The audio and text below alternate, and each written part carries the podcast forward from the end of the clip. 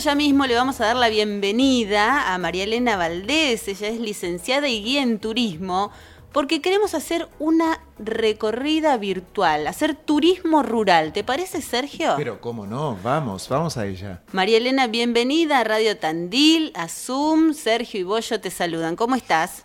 Hola, vos Sergio, muchísimas gracias. Qué lindo, felicitaciones por, por el programa. Y bueno, vamos a pasear virtualmente por ahora, pero te digo que te espero en algún paseo que te vengo invitando hace unos días ya. Es cierto, no, me tengo que prender. Siendo, algunos son caminando y después otros son en auto, bueno, otros son por las sierras. Este, Hay para todos los gustos, así qué que lindo, espero que en alguna, sí. en alguna te pueda sumar. Claro que sí, bueno, qué lindo porque vas recorriendo y también conociendo, aprendiendo de la historia de nuestro lugar.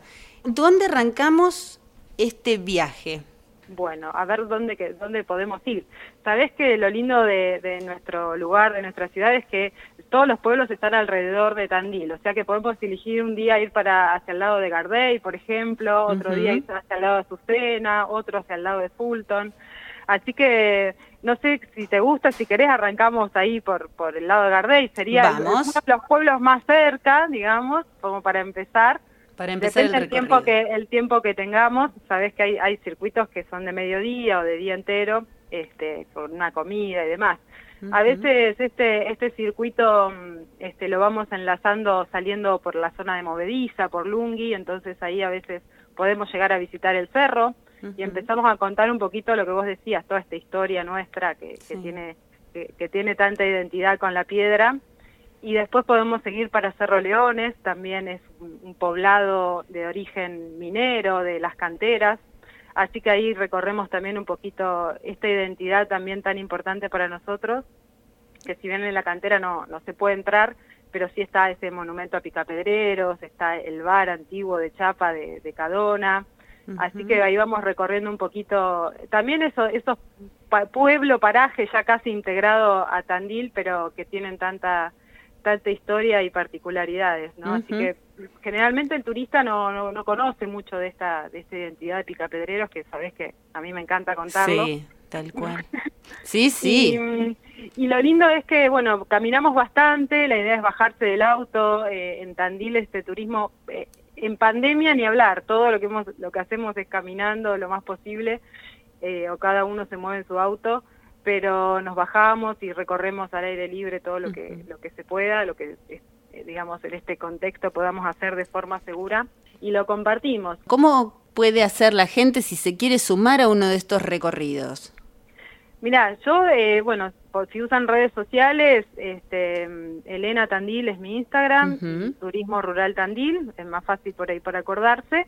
Y después yo lo que hago es, tengo una, una lista de difusión de WhatsApp y les, les mando información a medida que, que voy organizando salidas.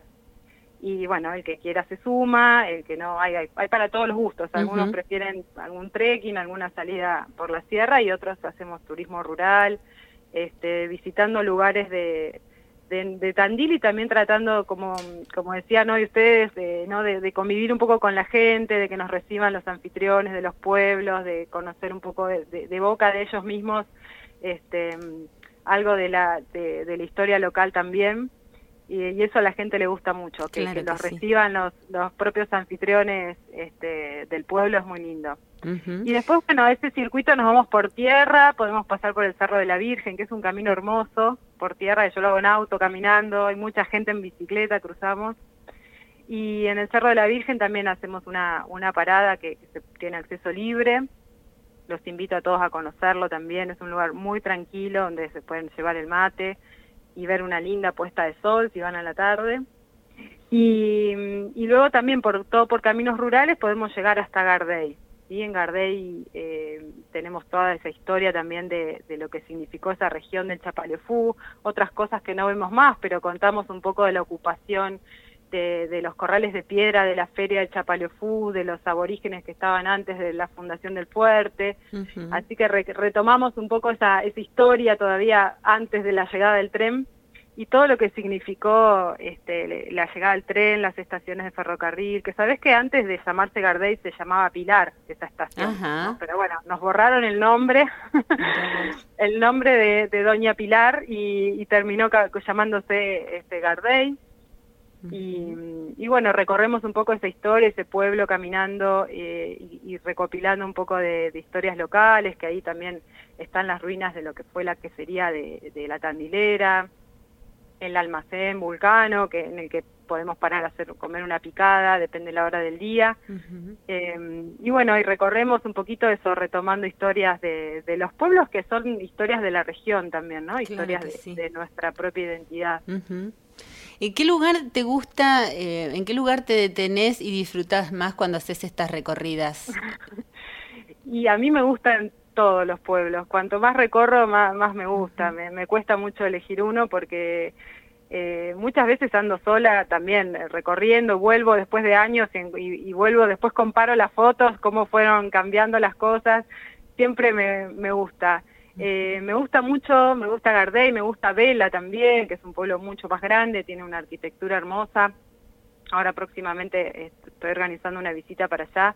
Eh, y todo, toda esa, esa historia, bueno, de parte de para cuatro esquinas, que hacemos catas de quesos también en el, en el viejo almacén de cuatro esquinas y después nos visitamos a Azucena y Fulton, también mi corazón allá en Fulton, con esa fábrica de alfajores, el almacén, la verdad que siempre de... la gastronómico, ¿viste y bueno, y bueno, pero eso, viste, es muy importante, aparte de tanto recorrer y caminar, hacer esas paradas y comer algo rico, Ahí es como que completás el paseo. Bueno, vamos a, Fulton, a ver qué historias podemos encontrar ahí.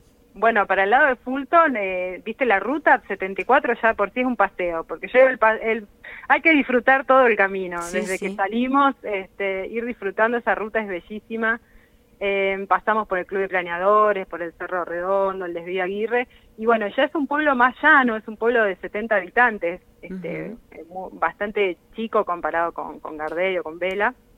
Y ahí tenemos este, bueno, su plaza, donde tiene ese, ese le han hecho un, monumento para los 100 años de Fulton, que fue en el 2014, eh, que representa una, una locomotora. Y después eh, recorremos el pueblo, llegamos, pasamos por la capilla de San Isidro Labrador, que es una capilla muy moderna, muy nueva, que no parece una capilla, la verdad que uno pasa, este, si no te detenés a verlo, no te dicen que es una capilla, no parece.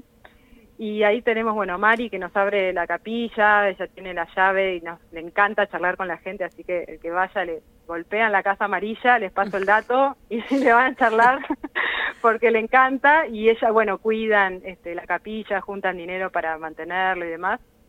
Este, y después tiene, bueno, su, su, su jardín, todo su complejo este, escolar y donde hoy funciona el jardín era la, comisaría y fue una de las casitas que parece un estilo medio mini, mini casita de Tucumán, dice la gente, mm. un estilo colonial que fue hecha por Jorge Bustillo, que fue un arquitecto muy reconocido, que estaba este, casado con una Pereira Iraola y tenían ahí eh, la fábrica de ladrillos en, la cerrillada, que está en el acceso a Fulton, ¿no?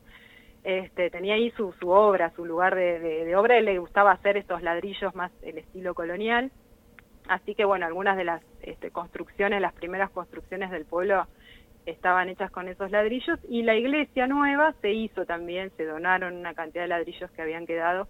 Así que, bueno, son historias de esas que no se ven, uno caminando solo, pero bueno, nos, nos vamos, por eso es lindo recorrer y, ir contando un poquito estas cosas que no son las que se ven a simple vista. Y bueno, después nos vamos al almacén en algún momento de la visita. Eh, Ahí está Susana, que es apicultora con su familia, así que nos da una charla sobre la apicultura que es apasionante, Yo hasta ¿Ah, que no me metí en esto, viste, uno sabe que las abejas, y bueno, no, es increíble, eh, la verdad que eh, es para quedarse horas este, charlando con cualquier apicultor, si son apasionados, te digo, porque es increíble. Y bueno, por supuesto viene la degustación, después comemos algo, pero realmente es, es muy lindo esto que se da, que hay para todos los gustos. Hay gente que le gusta eh, sacar fotos en silencio, ¿viste? Que nadie le claro. que nadie le hable. Y hay otro perfil que es esto de más allá de lo estético, de lo visual, ¿no? Que, que nos gusta ahondar un poco más en, las historias de la gente que está ahí, que vive, que, que brinda un servicio. que crecieron ahí o cómo llegaron. Hay gente que son de otros lugares y lo lindo es saber cómo terminaron en un pueblo así, ¿no?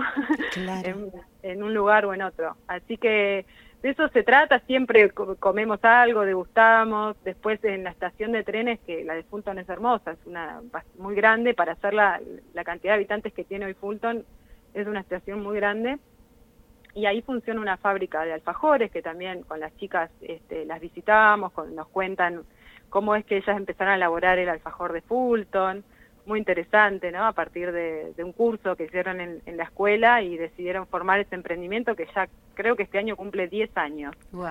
Este, y todo eso es muy interesante, además de que son riquísimos, pero digo, este, charlar con la gente es una de las cosas que más me gusta, así que allí donde haya una puerta abierta este, y alguien con ganas de contar cosas, eh, ahí vamos.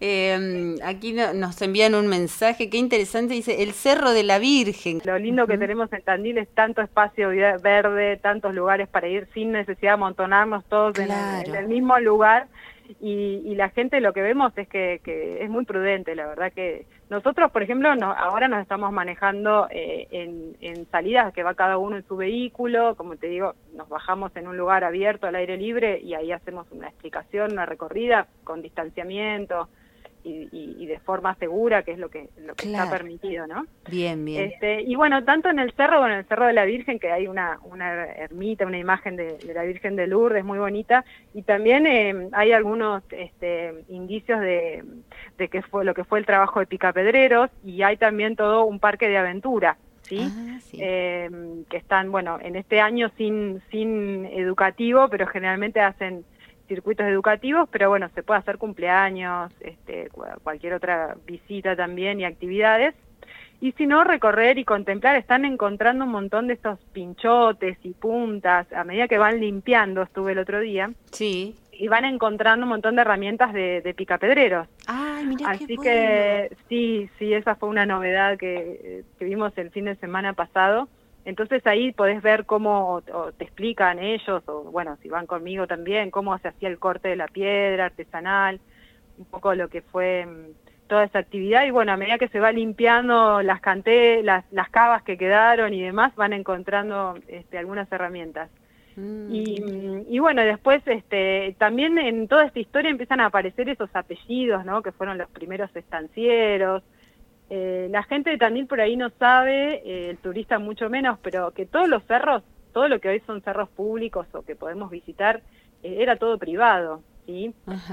por eso hay cerros a los que no podemos ir, que están en propiedad privada, pero en realidad ese cerro también fue donado por la familia Figueroa, pertenecía, el Cerro de la Virgen, a la estancia de los bosques, que muchos deben conocer de Figueroa. ¿no? Así que empiezan a aparecer un poco esos apellidos de, de los de los estancieros, que muchas veces fueron también jueces de paz, fueron autoridades de, de, nuestra localidad, y por ahí ya no quedan descendientes o los apellidos se van perdiendo, pero bueno, también rescatamos algunas de esas historias.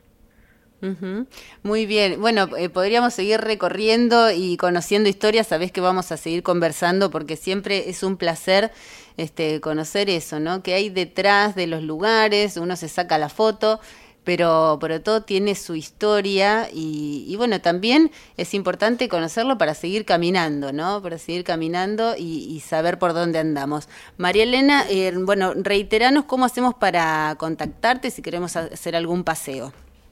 Bueno, eh, eh, tanto en Facebook como en Instagram, eh, Turismo Rural Tandil, ahí me escriben un mensaje y les paso el celular, me, escriben para que los agende, así este, les puedo mandar información. Genial. 249-432-5459, ese es mi celular. Y si quieren, bueno, recibir información de las salidas este, sin ningún compromiso. Eh, les mando info. Y bueno, y si quieren salir solos a pasear, también vayan con tiempo, con, con, ganas de, de, recorrer, de abrir bien los ojos, que hay cosas muy bonitas para, para ver. Tan lindo, Tandil. Bueno, muchísimas gracias. Bueno, gracias a vos, un cariño grande a toda tu audiencia y a Sergio.